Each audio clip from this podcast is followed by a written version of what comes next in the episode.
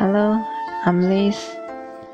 Today, let's learn the what diet do membranous nephropathy patients should pay attention to. Let's learn it together. Nowadays, kidney disease is bothering more and more people. Membranous nephropathy is a typical type of nephrotic syndrome. We all know diet plays an important role in the treatment of kidney disease. Well then, what is the diet for membranous nephropathy patients? First, diet should be light. Diet for kidney disease patients should be light.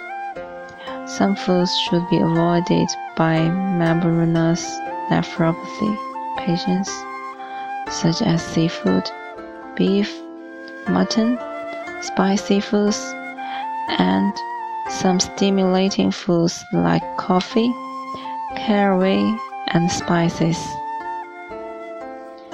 Second, avoid high potassium foods. If you have high potassium level in blood, you have avoid high potassium foods.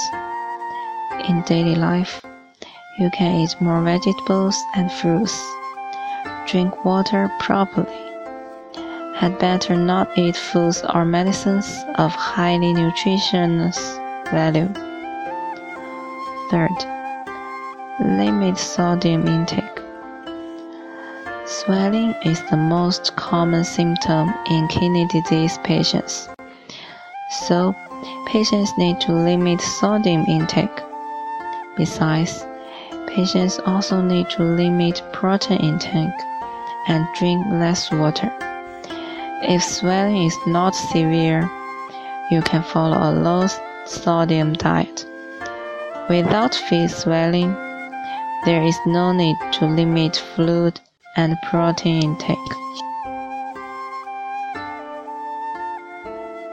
Above are common diet suggestions for membranous nephropathy patients.